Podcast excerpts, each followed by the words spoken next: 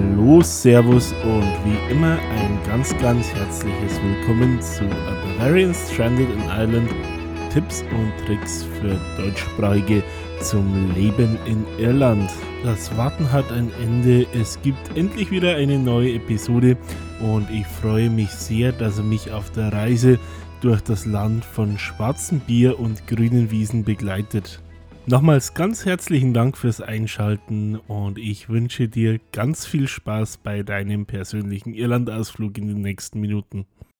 Anders als zunächst angedacht ist heute doch nicht das kurze Special, das ich in der letzten Episode angeteasert habe, dran, sondern es geht direkt weiter. Wie ich begrüße euch hier recht herzlich zu Episode 24. Heute geht es um ein Freizeitthema, Vielleicht auch für Touristen interessant und viele, die wirklich neu sind, gerade in Greater Dublin. Es geht um Ausflugsziele und dabei spreche ich ja Destinationen an, die von Dublin City einfach zu erreichen sind. Äh, zehn Stück an der Zahl, die ich euch kurz nacheinander präsentiere. Einfach zu erreichen bedeutet maximal eineinhalb Stunden mit dem Auto oder mit den Öffis von der Dubliner Innenstadt aus. Ich erzähle euch jeweils ein bisschen was, äh, worum es sich bei dem Ort handelt, was es dort zu sehen oder zu tun gibt und wie ihr ihn denn am besten erreichen könnt. Ich will auch so gar nicht mehr lange drum rumreden, sondern würde direkt mit dem ersten Ort beginnen. Und direkt anfangen möchte ich hier unmittelbar südlich von Dublin mit Bray. Besser gesagt geht es hier nicht nur um Bray als Stadt, die sich als Halbtagsoption wirklich sehr, sehr gut anbietet. Ich werde hier auch kurz auf den Bray to Greystones Cliffwalk eingehen und auch den Bray Head erfüllen. Eine von beiden Optionen kann einfach inkludiert werden, um so aus Bray dann quasi eine Option für einen ganzen Tag zu machen. Zunächst, wie angekündigt, möchte ich aber mit Bray selbst anfangen. Es handelt sich hier um eine Stadt, die fast unmittelbar südlich an Dublin angrenzt, aber bereits im County Wicklow, also in der benachbarten Grafschaft liegt. Es ist nebenbei auch die Hauptstadt des County Wicklow und eine Küstenstadt mit doch ungefähr immerhin ja, 35.000 Einwohnern. Gelegen ist die Stadt dabei ungefähr 20 bis 25 Kilometer südlich vom Dubliner Zentrum und damit ziemlich einfach zu erreichen, entweder über die DART, was die Dubliner S-Bahn ist, wo ihr ungefähr von Dublin Connolly, also einer der beiden Hauptbahnhöfe, ungefähr 45 Minuten braucht. Genauso gibt es pro Stunde mehrere Busse, die von Dublin aus nach Bray fahren. Wenn ihr selbst fahren möchtet, könnt ihr dies natürlich genauso tun. Ähm, entweder durch die Stadt oder außenrum über die Autobahn. Auch jeweils je nach Verkehr in 30 bis 45 Minuten. Was gibt es denn in Bray zu sehen? Also, die Stadt ist sehr stark geprägt durch ihre Strandlage. Ihr habt so entlang ja, der fast gesamten Breite der Stadt eine Strandfront, wo ihr herrlichen gemischten Kies- und Sandstrand habt und wo ihr euch gerade auch an äh, warmen Tagen wirklich einfach nur mal auf die faule Haut liegen könnt. Direkt daran grenzt die Strandpromenade an, wo ihr dann dementsprechend ähm, ja, eine Vielzahl an Restaurants, Bars, Eiscreme-Lokalen, Cafés, Souvenirshops und was es noch so alles gibt und was das jetzt begehren könnte, vorfindet. Ebenfalls in unmittelbarer Nähe zum Strand habt ihr dann ein Sea Life Aquarium, genauso wie ihr am unteren, also am südlichen Ende des Strandes den Bray Head habt, ein Hügel mit ungefähr 243 Metern, der bestiegen werden kann und von dem aus ihr einen wunderbaren Blick nach Norden über Bray bis hinein nach Dublin habt und südlich über einen großen Teil des County Wicklow, gerade bei gutem Wetter. Der Aufstieg auf dem Bray Head dauert dabei in etwa eine Stunde. Genauso für die Fußballinteressierten und Groundhopper unter euch. Bray ist, manche einer wird es vielleicht wissen, Heimat der Bray Wanderers, eines langjährigen Fußball-Erstligisten, der sich aktuell in der zweiten Liga befindet und sein Stadion wirklich in Steinwurfweite vom Bahnhof entfernt hat. Der eben angesprochene Brayhead bietet zudem äh, natürliche Sonnenterrassen mit entsprechenden Sitzgarnituren. Also ihr könnt euch dort auch wirklich erhöht ans Meer setzen quasi.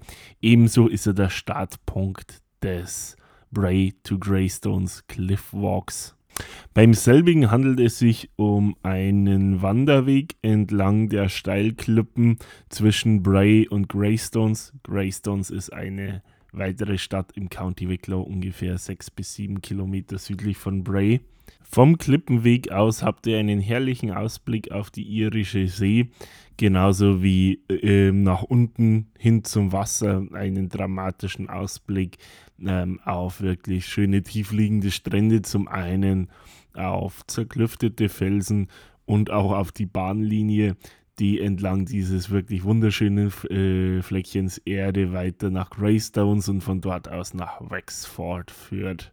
Genauso habt ihr immer wieder begehbare Vorsprünge, die entweder nach Süden, also ins County Wicklow hinein oder nach Norden in Richtung Dublin äh, offen sind und von denen ihr aus dort wirklich auch einen wunderbaren Blick habt. Der Weg ist wenig anspruchsvoll, dadurch, dass er aber in beiden Richtungen begangen wird, habt ihr an einigen Orten kleinere Engstellen, die aber auch problemlos überbrückt werden können.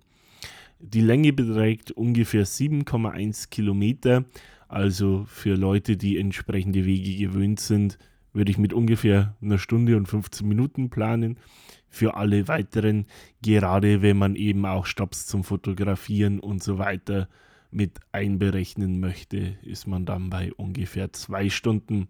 Wie gesagt, wenig anspruchsvoll, von dem her auch für Familien, die Kinder in dem Alter haben, wo sie nicht mehr unbedingt auf den Wagen angewiesen sind, auch gut geeignet. Und nach diesen eineinhalb bis zwei Stunden kommt ihr dann in Greystones ra äh, raus, eine Stadt mit ungefähr 13.000 bis 14.000 Einwohnern, die ebenfalls eine nette kleine Hafenpromenade sowie lauschige kleine Gässchen zu bieten hat. Wer das gerne möchte, auch ein, zwei ganz nette Fischlokale. Während der Weg Bray to Greystones Cliff Walk genannt wird, kann er auch in umgekehrter Reihenfolge begangen werden, was für mich sogar der Favorit ist. Also das heißt, ich persönlich würde tendenziell eher mit der Dart nach Greystones hinausfahren und von dort nach Bray wandern und den Rest des Tages dann in Bray verbringen. Aber das könnt ihr natürlich ganz nach eurer Präferenz gestalten. Für unsere zweite Destination bleiben wir im County Wicklow. Es wird hier nochmal etwas natürlicher. Geht es doch um den zweithöchsten Wasserfall Irlands, nämlich den sogenannten Power Squad Waterfall der sich ungefähr 35 Kilometer süd-südöstlich von Dublins Innenstadt bzw. ungefähr 12 Kilometer westlich von Bray befindet und am besten entweder direkt mit dem Auto äh, zu erreichen ist. Parkplätze sind am Besucherzentrum des Wasserfalls vorhanden oder aber, falls ihr gut zu Fuß seid, was sich auch sehr, sehr gut anbietet, ist mit der Dublin Buslinie 44 nach Enniskerry zu fahren. Das dauert ungefähr eine Stunde von der O'Connell Street aus und ist dann nochmal mit einem Fußmarsch von ungefähr fünf Kilometern verbunden von Enniskerry zum Wasserfall. Wer gerade aufgepasst hat, hat festgestellt, dass ich erwähnt habe, es sei der zweithöchste Fall in Irland. Äh, wir sprechen hier von einer Höhe von insgesamt 121 Metern. Der beeindruckende Wasserfall kommt dabei über einen Steilhang, gebildet aus rötlichem Gestein, das ihn auch seitlich einfriedet und meandert dabei über die Jahrmillionen alte Wand, bis er schließlich auf einem ja, Granitbassin aufschlägt, das von grünen Wiesen äh, umzogen ist. Also wirklich ein sehr, sehr toller Anblick.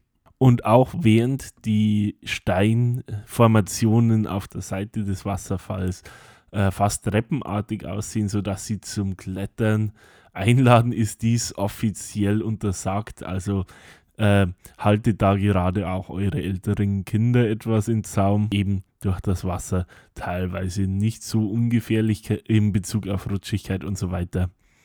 Wenn ihr euch die Füße vertreten wollt, habt ihr aber dann durch den bewaldeten Hang aber links und rechts jeweils äh, entsprechende Möglichkeiten, äh, ein paar Höhenmeter zu überwinden. Genauso habt ihr um den Wasserfall genug Grünflächen, um zu sitzen, ähm, vielleicht die Kinder etwas toben zu lassen.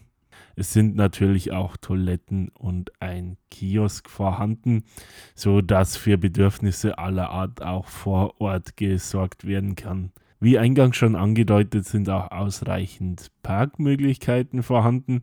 Äh, das Parken an und für sich ist frei. Allerdings kostet der Zugang zum Wasserfall pro Erwachsenen 7 Euro und pro Kind 3,50 Euro. Eine Familienkarte ist für 18 Euro erhältlich. Ebenso gibt es eine Jahreskartenoption, wenn man in der näheren Umgebung wohnt oder ein großer Freund des Wasserfalls ist oder auch den Erhalt einfach nur unterstützen will und somit einen Beitrag zum Wicklow Nationalpark liefern will. Diese Option kostet für einen Erwachsenen ungefähr 100 Euro. Power Scott Waterfall lässt sich sehr, sehr gut mit unserem nächsten Ziel zu einem gesamten Tagesausflug verbinden. Wir sprechen hier vom schönen Ort Enniskerry der sich ungefähr 5 Kilometer östlich des Wasserfalls und somit circa auf halbem Wege zwischen Powerscourt Waterfall und Bray befindet.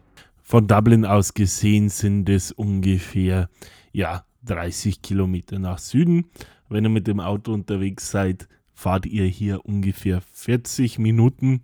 Andernfalls, wenn ihr mit den öffentlichen Verkehrsmitteln anreisen wollt, sind es in etwa eine Stunde mit der Dublin Bus Linie 44, die ihren Endpunkt in Enniskerry findet. Heißt, auch hier habt ihr in jede Richtung einmal stündlich eine bequeme Direktverbindung. Durch diesen Umstand, wie vorhin schon angedeutet, ist Enniskerry auch ein netter Ausgangspunkt für einen Tagesausflug zum Power Squad Waterfall. Ihr lauft vom Ortszentrum ungefähr eine Stunde zum Wasserfall. Das heißt, äh, hin und zurück sind es dann ungefähr zwei Stunden Gehzeit, die ihr über weitestgehend einfache Wege zurücklegen würdet. Zu Enniskerry selbst ist zu sagen, dass es sich um einen Ort mit ungefähr 2000 Einwohnern handelt. Es ist wirklich ein malerisches Dorf, wie es quasi direkt aus dem Bilderbuch kommt. Nicht zuletzt deswegen ist es eine beliebte Filmkulisse, wurde über die Jahre hinweg sehr, sehr häufig von Filmteams frequentiert, unter anderem in einem ganz prominenten Fall für den Disney-Film Disenchanted. Ihr habt neben zwei malerischen Kirchen, die ihr bei einem Besuch in Enniskerry auch besichtigen könnt, einen wunderschön gestalteten Dorfplatz mit einem, ja, mit einer Säule in der Mitte, die von einem fast kleinen Park umgeben ist, der von Abzweigungen in allen Richtungen gesäumt wird. So könnt ihr quasi mitten auf dem Dorfplatz sitzen und das Treiben um euch herum beobachten. Genauso habt ihr auf dem Platz eine, äh, ein paar Pubs, die durchaus heimelig sein können, genauso wie zwei, drei sehr, sehr nette Cafés. In einem davon konnte ich bei meinem letzten Besuch in Enniskerry mit zwei Kumpels, die ich aus Bayern äh, zu Besuch hatte, ein sehr gutes Frühstück einnehmen. Ebenso habt ihr am Ort zwei bis drei Craft-Shops und auch ein nettes kleines äh, Antiquariat. Ebenso könnt ihr in und um Enniskerry wunderbar spazieren gehen. Es wird vom sogenannten Glencoln River durchzogen und ihr findet auch die Überreste eines Eisenbahnaquädukts am Ortsrand, der das noch aus dem 19. Jahrhundert von der fehlgeschlagenen Bray and Enniskerry Railway herrührt und auch ein imposantes Fotomotiv bietet. Für unseren nächsten Ort bleiben wir im County Wicklow, reisen aber nach Westen und kommen so in Blessington und an den Blessington Lakes heraus. Das gerade genannte Blessington ist eine Kleinstadt mit ungefähr 5500 Einwohnern, zwar selbst eigentlich überwiegend mehr oder weniger eine Pendlerstadt für Dublin, aber es hat doch auch einige ja, Läden und Pubs zu bieten, hat somit doch einen ganz lebhaften Kern Und es zeichnet sich auch dadurch aus, dass es durch seine Lage, Blessington liegt ganz im Westen des County Wicklow, fast an der Grenze zum County Kildare und auch sehr günstig für ja, weitere Ausflüge in die Wicklow Mountains. Dabei ist es ungefähr 30 Kilometer südwestlich von der Dubliner Innenstadt gelegen, was bedeutet, dass es in ungefähr 40 Minuten von dort aus mit dem Auto zu erreichen ist. Was öffentliche Verkehrsmittel betrifft, bietet sich hier die Dublin Buslinie 65 an, mit der er ungefähr eine Stunde und 15 Minuten nach Blessington braucht. Was hat das Städtchen ansonsten zu bieten? Also es steht hier ganz vorne mit dabei ein Greenway, also ein Wander- und Spazierweg mit ungefähr 6 Kilometer Länge. Es ist zudem auch ein weiterer Weg geplant mit einer Gesamtlänge von 33 Kilometer, der einmal um die Blessington Lakes herumführen soll. Damit wären wir auch bei einer weiteren Attraktion angekommen. Blessington Lake ist im engeren Sinne kein See, das heißt, es ist kein natürlicher See, sondern ein Staugewässer. Ein Stausee, der in den Jahren ab 1937 eröffnet oder gebaut wurde. Also 1937 begann der Bau, ab 1940 wurde geflutet. Heute hat der See eine Gesamtfläche von 22 Quadratkilometern und er dient primär der Elektrizitätsgewinnung. So befeuert er, hätte ich fast gesagt, so bewässert er quasi zwei Wasserkraftwerke, die jeweils eine Turbine mit 15 Megawatt haben. Also er dient insgesamt der Gewinnung von 30 Megawatt. Und zudem, und deswegen steht er hier mit auf der Liste als beliebtes Naherholungsgebiet, schön gelegen sind die Seen obendrein. Damit wechseln wir einmal auf die andere Seite von Dublin ins County Meath, also nach Norden.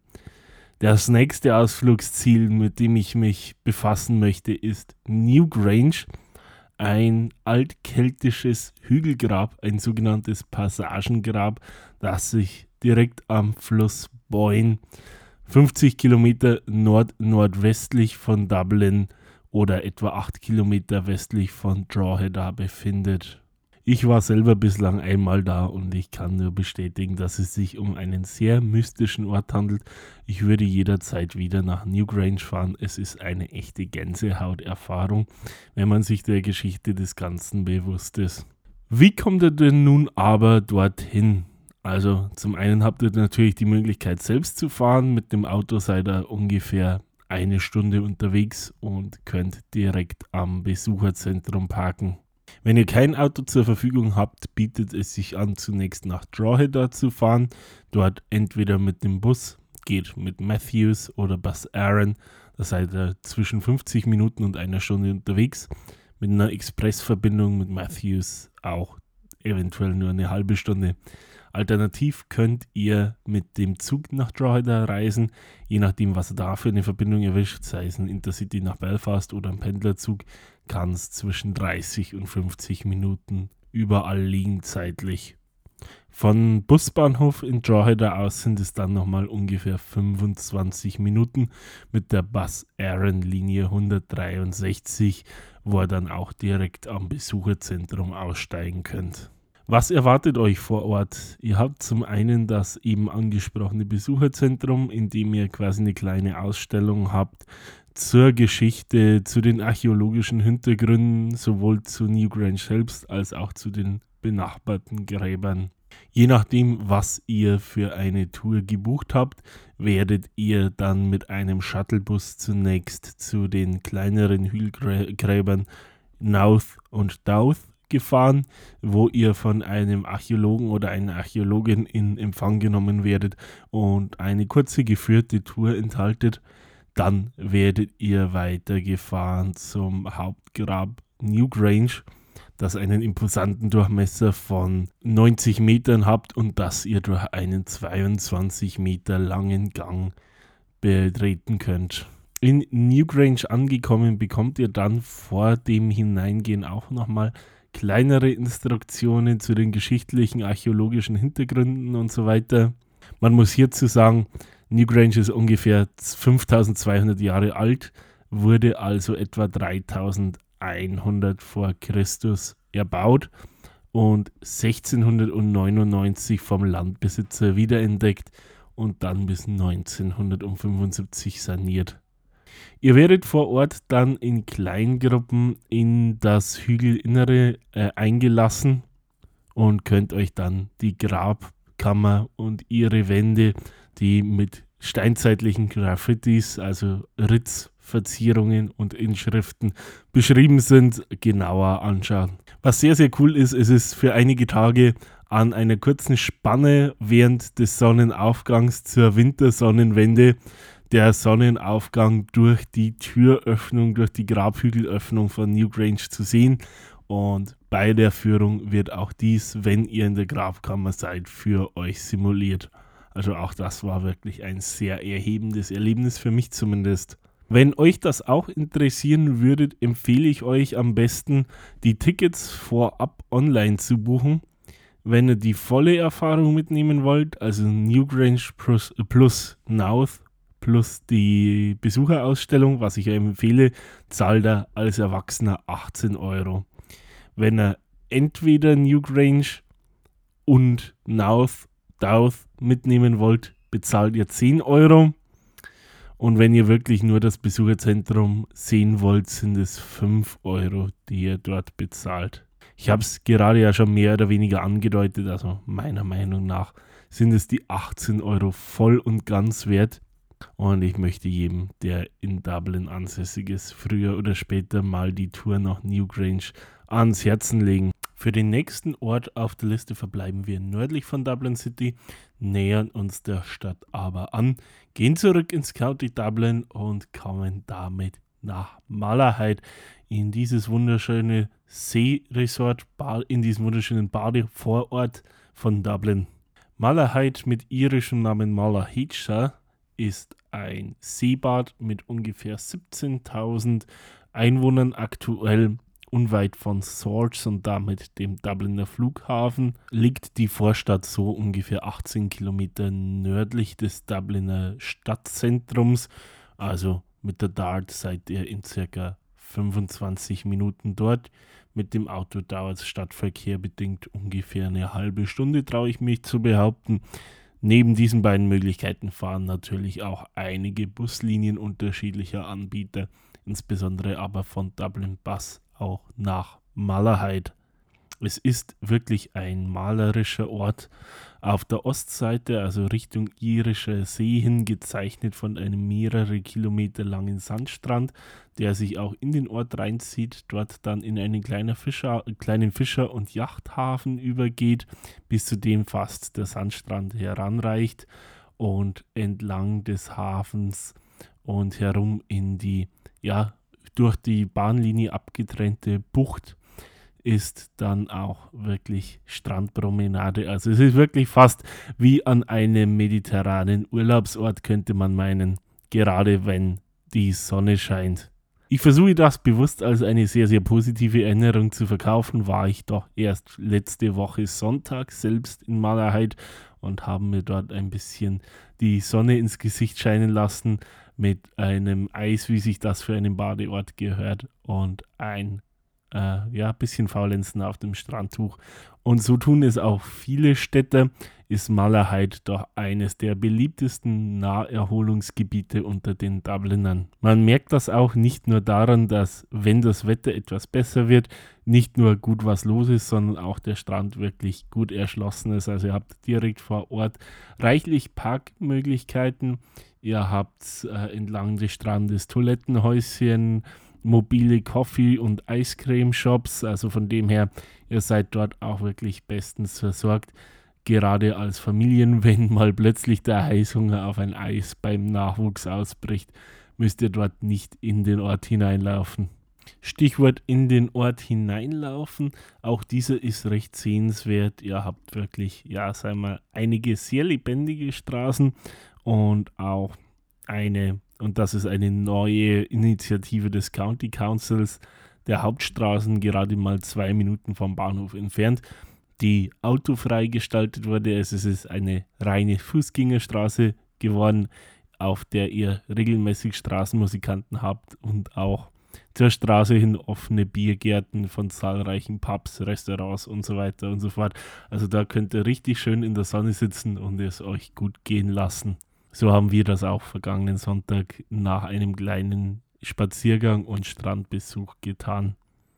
Neben dem Ort selbst und dem Strand ist Malahide auch ein Ort der Geschichte. So habt ihr ungefähr 15 Gehminuten vom Stadtzentrum entfernt in südwestlicher Richtung die sogenannte Malahide Castle und Gardens. Bei Malahide Castle handelt es sich um ein befestigtes Herrenhaus, das im 12. Jahrhundert von Richard Talbot erbaut wurde und das inklusive der Gardens vollständig besichtigt werden kann.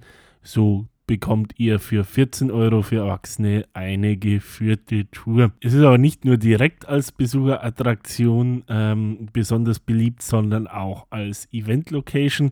Im Winter finden dort immer Lichtshows statt, die Wonderlights, von denen vielleicht schon der ein oder andere etwas gelesen hat. Es finden aber genauso auch Konzerte auf Malahide Castle statt.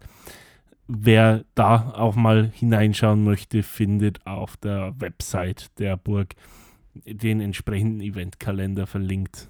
Mit dem Stichwort Burg haben wir jetzt fast einen fließenden Übergang, auch wenn es jetzt etwas weiter weggeht und wieder deutlich aus dem County Dublin heraus. Wir bewegen uns jetzt in südwestliche Richtung von Dublin und finden uns in der wunderschönen alten Stadt Kilkenny ein.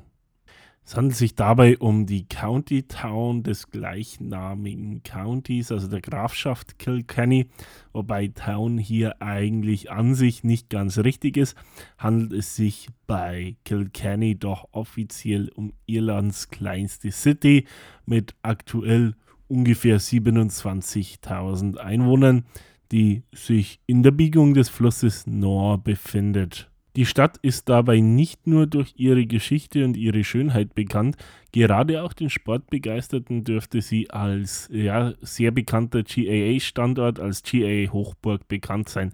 Dabei mehr eine Hochburg des Hurling als des Gaelic Football. So sind die Kilkenny Cats, wie man die County-Teams, die in Schwarz und Gelb auflaufen, vielmaliger äh, All-Island-Sieger im Hurling. Liegen tut diese Stadt, wie gesagt, in südwestlicher Richtung, ungefähr 120 Kilometer von Dubliner Zentrum entfernt. Auf der Straße über die Landstraße N7 und die Autobahn M9 braucht er dabei, ich würde jetzt mal grob geschätzt sagen, anderthalb Stunden. Sehr ähnlich sieht es aus, wenn ihr euch für den Zug entscheidet und mit dem Intercity in Richtung Waterford fahrt, da seid ihr auch ungefähr, ja, sagen wir so, anderthalb bis ein Dreiviertel Stunden unterwegs. Ein Dreiviertel Stunden sind es auch eher, wenn ihr mit dem Bus fahrt. Da bietet zum Beispiel Dublin Coach mit ihrer Linie 600 eine geeignete Verbindung an. Was macht jetzt nun den Reiz an Kilkenny aus? Ich habe es vorhin schon ein bisschen angedeutet. Es handelt sich um eine sehr, sehr alte Stadt, die ein kompaktes, altes Zentrum hat mit vielen verwinkelten Gässchen, die auch Übersteigungen führen und so weiter.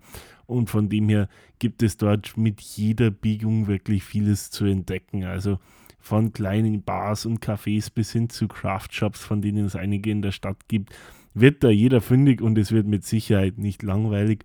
Viel untermalt wird dabei auch durch, äh, ja, sagen wir so, Straßenmusik an vielen Ecken, gerade in den Touristenhochzeiten des Jahres. Wie man bei einer bedeutenden alten Stadt fast annehmen würde, ist auch eine Kathedrale vor Ort, deren Besuch ebenfalls getrost empfohlen werden kann. Auch wer ein bisschen Natur sucht, Seele baumeln lassen möchte, kann dies innerhalb der Stadt tun, ein bisschen den River Nor entlang schlendern, am Hurling Memorial vorbei und die Flussbiegung zu. Man kann dort auch in einer Schlaufe oder in einer Schleife besser gesagt hinauf zur Kilkenny Castle gehen wo ihr dann auf den satten grünen Wiesen vor dem alten Gemäuer herauskommt. Kilkenny erinnert mich ja immer etwas an meine Heimatstadt mit einer wuchtigen Burg, die in einer Flussbiegung liegt und einer doch sehr bewegten Altstadt ist dort der Vergleich für mich nicht weit. einer der Gründe, einer von vielen Gründen, warum ich selber auch immer wieder gerne nach Kilkenny fahre. Wie gesagt, Kilkenny Castle liegt strategisch gut gelegen auf einer Anhöhe über dem River Nore, dessen Übergang sie einst bewachte und schaut auch auf die Stadt hinunter. Erbaut wurde Kilkenny Castle zwischen den Jahren 1195 und 1213 von Richard de Clare, Earl of Pembroke. Broke ist hier wiederum ein gutes Stichwort, konnten sich doch die privaten Eigentümer den Unterhalt dieser Auslandenbehausung irgendwann nicht mehr leisten, sodass im Jahre 1967 der irische Staat die Burg für einen symbolischen Preis von damals 50 Pfund erworben hat, saniert hat und als Besucherattraktion der Öffentlichkeit zugänglich gemacht hat. Ihr könnt also äh, Kilkenny Castle ebenfalls besuchen für 8 Euro als Erwachsener bzw. 4 Euro für Kinder seid ihr hier dabei und könnt in einer bis eineinhalb Stunden self-guided diese Burg und ihre Geschichte näher unter die Lupe nehmen. Dann gibt es noch eine Attraktion vor Ort. Manch einer wird es vielleicht direkt mit dem Namen Kilkenny assoziiert haben. Ja, hier ist die gleichnamige Brauerei ansässig, die Smithwick's bzw. Kilkenny Brewery, die heute zum Diageo-Konzern gehört. Gelegen ist diese direkt am Flussufer und wurde im Jahre 1710 von Mönchen der St. Francis Abbey in Kilkenny ins Leben gerufen und ist bis heute Heimat und Ursprung des weltberühmten Kilkenny bzw. Smithwick's Red Ale. Besichtigt werden kann die Brauerei natürlich auch für 18 Euro für Erwachsene bzw. 10 Euro für Kinder. Erhaltet ihr hier eine Führung die auch in einer Ale-Verkostung für die erwachsenen Teilnehmer endet. Von Kilkenny aus reisen wir dann wieder ostwärts zurück ins County Wicklow und schauen uns dort die Glendalough Monastery an. Es handelt sich hier um eine verfallene Abtei, die malerisch inmitten der Wicklow Mountains an einem See gelegen ist, sodass ihr hier von Wasser und Felswänden umgeben seid und definitiv das ein oder andere sehr spektakuläre Fotomotiv erheischen könnt. Gegründet wurde die Abtei von St. Kevin im 6. Jahrhundert, der angeblich im Jahre 618 im Alter von biblischen 120 Jahren verstorben ist. Das Kloster wurde bis ins Jahr 1398 aktiv von Mönchen genutzt, dann aber leider im Zuge einer englischen Invasion in Schutt und Asche gelegt, bis auf die heute erhaltenen Überreste. Zu den Überresten zählt insbesondere auch der weltberühmte Rundturm mit einer Höhe von 33 Metern, den ihr mit höchster Wahrscheinlichkeit schon auf Bildern gesehen habt und der quasi das Symbol für Glendaloch ist. Neben der Besichtigung der Überbleibsel der Abtei, was übrigens kostenfrei möglich ist, habt ihr ansonsten auch die Möglichkeit, in den nahegelegenen Wicklow Mountains zu wandern, etwas zu klettern sogar. Also es gibt wirklich Kletterwände, die entsprechend abgesichert sind. Bietet es sich auch hier an, den See zu umrunden, denn ihr habt von allen Seiten einen malerischen Ausblick eine Umrundung dauert in etwa zwei Stunden. Wir sprechen hier von einem Gehweg von ungefähr elf Kilometern. Zu erreichen ist Glendalough am einfachsten entweder mit einer organisierten Bustour, die es von zahlreichen Anbietern ab Dublin gibt, oder aber mit dem Auto. Glendalough ist hier bei etwa 25 Kilometer westlich von Wicklow Town oder 13 Kilometer nordwestlich von Rathdrum beziehungsweise 55 Kilometer südlich des Dubliner Stadtzentrums gelegen. Heißt, mit dem Auto solltet ihr in etwa eine Stunde benötigen, bei entsprechender Verkehrslage etwas mehr, also vielleicht eine Stunde und 15. Ebenso bietet St. Kevin's Bus in jede Richtung zweimal täglich eine Busverbindung an. Startpunkt ist hier am St. Stephen's Green in Dublin. Von dort aus benötigt ihr mit dem Bus ungefähr eine Stunde 45 Minuten. Dadurch, dass das Gefährt doch des Öfteren auch innerhalb Dublins noch hält. Dann bewegen wir uns noch einmal um Dublin herum, beziehungsweise durch die Stadt hindurch, an einen Ort, der technisch gesehen auch zur Stadt Dublin zählt. Ich spreche dabei auf den halbinselförmig vorgelagerten Vorort Howth. Der Ort Howth liegt auf einer gleichnamigen Halbinsel, die am nordöstlichen Ende von Dublin in die Irische See hineinragt und somit mehr oder weniger das erste ist, was ihr in der Regel seht, wenn ihr von Osten kommend den Dubliner Flughafen anfliegt. Howth als Ort ist ein ehemals eigenständiges Fischerdorf und auch heute noch hat der Fischfang dort eine gewisse Bedeutung. Ihr seht es unter anderem an den Hafen bzw. der Marina äh, von Howth, die von zwei Piers umgeben ist und zum einen Privatbooten eine Heimat bietet, genauso aber auch einer ganzen Reihe an kommerziell genutzten Fischerbooten. Geschuldet dem rege betriebenen Fischfang findet ihr vor Ort auch eine ganze Menge an Fisch- und Chipsläden, genauso wie gehobeneren Fischlokalen. Zu finden zum Beispiel auf dem westlichen Pier des Hafenauslegers genauso wie entlang der Hafenpromenade. Wenn ihr euch die Hafengegend näher anschauen wollt, empfehle ich es euch wärmstens, den östlichen Pier entlang zu laufen in Richtung des Leuchtturms. Von dort aus habt ihr wirklich einen tollen Überblick zum einen auf den Hafen von Hoth, zum anderen auf die See hinaus. Genauso aber eben auch in Richtung zweier kleinerer vorgelagerter Inseln. Vom Hafen hier werden auch regelmäßig Bootstouren angeboten, so zum Beispiel eine Dublin-Umrundung, die euch nach Dunleary führt. Neben dem Bummel des Hafenviertels bietet es sich auch an, einmal scharf rechts abzubiegen und in den alten Ortskern hineinzulaufen. Es geht dort relativ steil bergauf, aber ihr findet eine Reihe an wirklich tollen alten Gebäuden, so unter anderem eine alte graniterne Kirche, aber auch eine verlassene Abtei, genauso wie natürlich die ähm, ja, bunten Schaufensterfronten mit Läden und Pubs, so wie ihr sie eigentlich in allen Dörfern und Kleinstädten Irlands wirklich findet, gerade in denen mit einem historischen Kern. Historisch trifft es auch hier, auch Howth ist Heimat einer privat erhaltenen Burg aus dem 12. Jahrhundert. Gerade auch wenn man sich einen ganzen Tag für Howth nehmen will, würde ich wärmstens empfehlen, den Cliff Walk zu gehen, den ihr am östlichen Ende der Halbinsel vorfindet. Das heißt, ihr geht einfach am Hafen gerade weiter und dann geht es einmal bergauf. Dieser führt euch in einem, ja, quasi in einem Kreis sechs bis sieben Kilometer der östlichen Küste Houths entlang. Heißt, einigermaßen gut zu Fuß seid, solltet ihr hier, auch wenn ihr zum Fotografieren zwischendurch stehen bleibt, ungefähr anderthalb Stunden brauchen. Wenn ihr diesen Weg einschlagt, werdet ihr auf alle Fälle belohnt.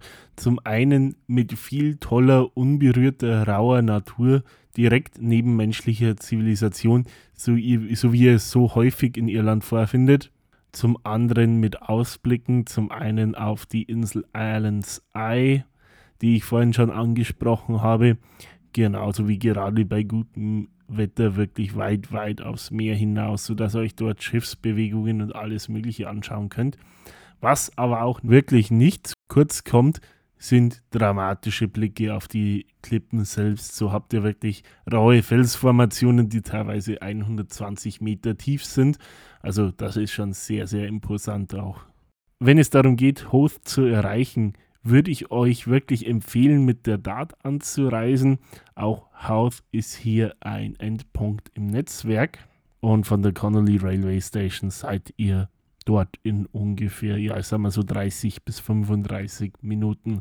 Also auch eine kurze, komfortable Anreise. Wenn ihr mit dem Pkw fahren wollt, sind es zwar auf dem Papier nur ungefähr 16 Kilometer, aber durch den Stadtverkehr, der gerade auch interessanterweise in Richtung Houth oft extrem ist, sind es hier, je nachdem zu welcher Tageszeit ihr unterwegs seid, 30 bis 40 Minuten. Wenn ihr jetzt nicht gerade komplett gegen den Strom fahrt, heißt zu einer Tageszeit, wo vielleicht wirklich die Straßen komplett leer sind, würde ich da wirklich eher ganz stark in Richtung Dart argumentieren. Wenn er euch an einer noch längeren Fahrzeit nicht stört, ist natürlich auch der Bus eine Option. Hier sei gesagt, dass die Busrouten in Richtung Health meist die doch sehr aussichtsträchtigen Küstenstraßen wählen. Also wenn er sagt, ihr habt Zeit und wollt die Aussicht genießen, dann ist natürlich auch eine Anreise mit dem Bus eine Möglichkeit. Für das letzte Ziel auf unserer Liste schweifen wir wieder etwas mehr in die Ferne und reisen fast genau in die Mitte der irischen Insel, genauer gesagt in die schöne Stadt Athlone. In meiner Recherche habe ich in Erfahrung gebracht, dass Athlone ziemlich genau 8 Kilometer von der Mitte der Insel entfernt liegt.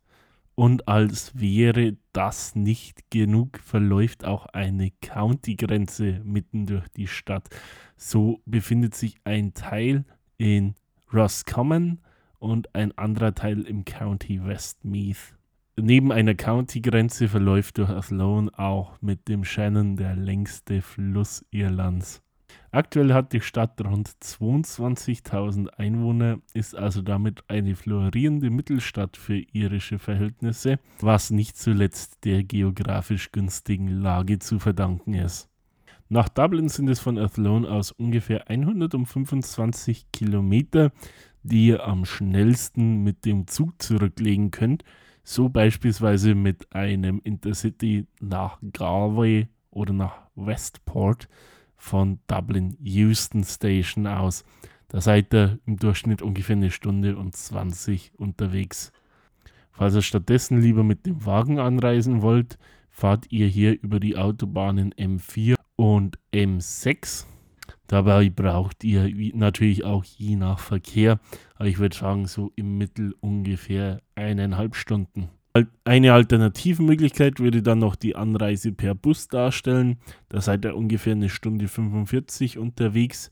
Verbindungen werden unter anderem von Citylink und Bus Aaron angeboten. Was ihr in Athlone auf alle Fälle tun sollt, ist einfach mal euch ein bisschen treiben zu lassen, dem River Shannon entlang zu marschieren, euch den Klang des, äh, des Flusses anzuschauen, bisschen einen Blick auf die Silhouette der Stadt zu werfen, die dominiert wird natürlich zum einen von den Brücken über den Shannon, zum anderen von der St. Peter and Paul Church. Es handelt sich dabei um ein imposantes Bauwerk, eine neobarocke Kirche, die im Jahre 1939 fertiggestellt wurde und das Stadtbild mit ihren Doppeltürmen und der grünen Kupferkuppel doch stark prägt genauso wie Athlone Castle sehr entscheidend zum Stadtbild beiträgt. Diese alte Wehranlage mit ihren mächtigen Mauern wurde ab dem Jahre 1129 erschaffen. Ihr seht also auch daran, dass Athlone wirklich eine sehr, sehr alte Stadt ist auch. Die Burg könnt ihr übrigens besuchen. Kosten tut dies für einen Erwachsenen 10 Euro, für den Studenten 7 Euro und für ein Kind 5 Euro oder aber für eine Familie wäre dann bei 25 Euro. Auf dem schon mehrfach angesprochenen Fluss, der die Stadt durchzieht, könnt ihr auch Bootstouren unternehmen, so zum Beispiel auch über Viking Tours, Touren auf einem Wikinger Drachenboot. Wenn ihr lieber zu Land unterwegs seid, lasst euch einfach auch ein bisschen durch die Altstadt treiben. Es gibt dort wirklich auch viele bunte Läden, Restaurants, Cafés. So ist mit Sean's Bar auch der angeblich älteste Pub Irlands in Athlone zu finden. Dort wird behauptet, man hätte schon seit dem Jahr 900 Gäste bewirtet, also seit mehr als 1100 Jahren. Definitiv ist Sean's Bar auch einen Besuch wert. Für die Shopping-Begeisterten ist auch einiges geboten. Zum einen sind, wie schon gesagt, in der Altstadt viele Läden verteilt. Zum anderen ist dann mit dem Athlone Town Center auch eine großzügige und gut sortierte Mall vorhanden. Ansonsten auch nochmal zwei mehr oder weniger Random Facts zur schönen Stadt Athlone. Es handelt sich hierbei um einen Hochschulstandort. Das ehemalige Athlone Institute of Technology ist heute ein Campus der Technological University of the Shannon und beherbergt in etwa 6000 Studenten. Zusätzlich ist das lebhafte Städtchen auch Heimat des aktuellen Frauen-Erst- und Männer-Zweitligisten und mehrfachen irischen Meisters Athlone Town AFC und damit eines halbwegs erfolgreichen Fußballvereins, der seine Heimspiele im Athlone Town Stadium austrägt. Damit wären wir auch durch unsere Liste bereits durch. Zu allen Orten habe ich euch Quellen wie immer in die Show Notes eingefügt, sodass ihr da selber auf eigene Faust auch nochmal ein bisschen nachlesen könnt.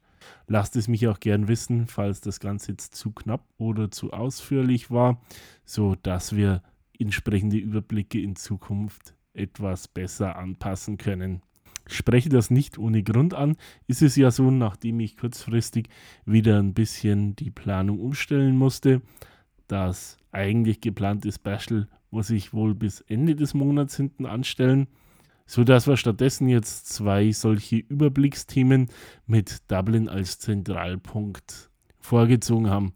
In der nächsten Episode 25 geht es dann um zehn kulturelle Einrichtungen in Dublin.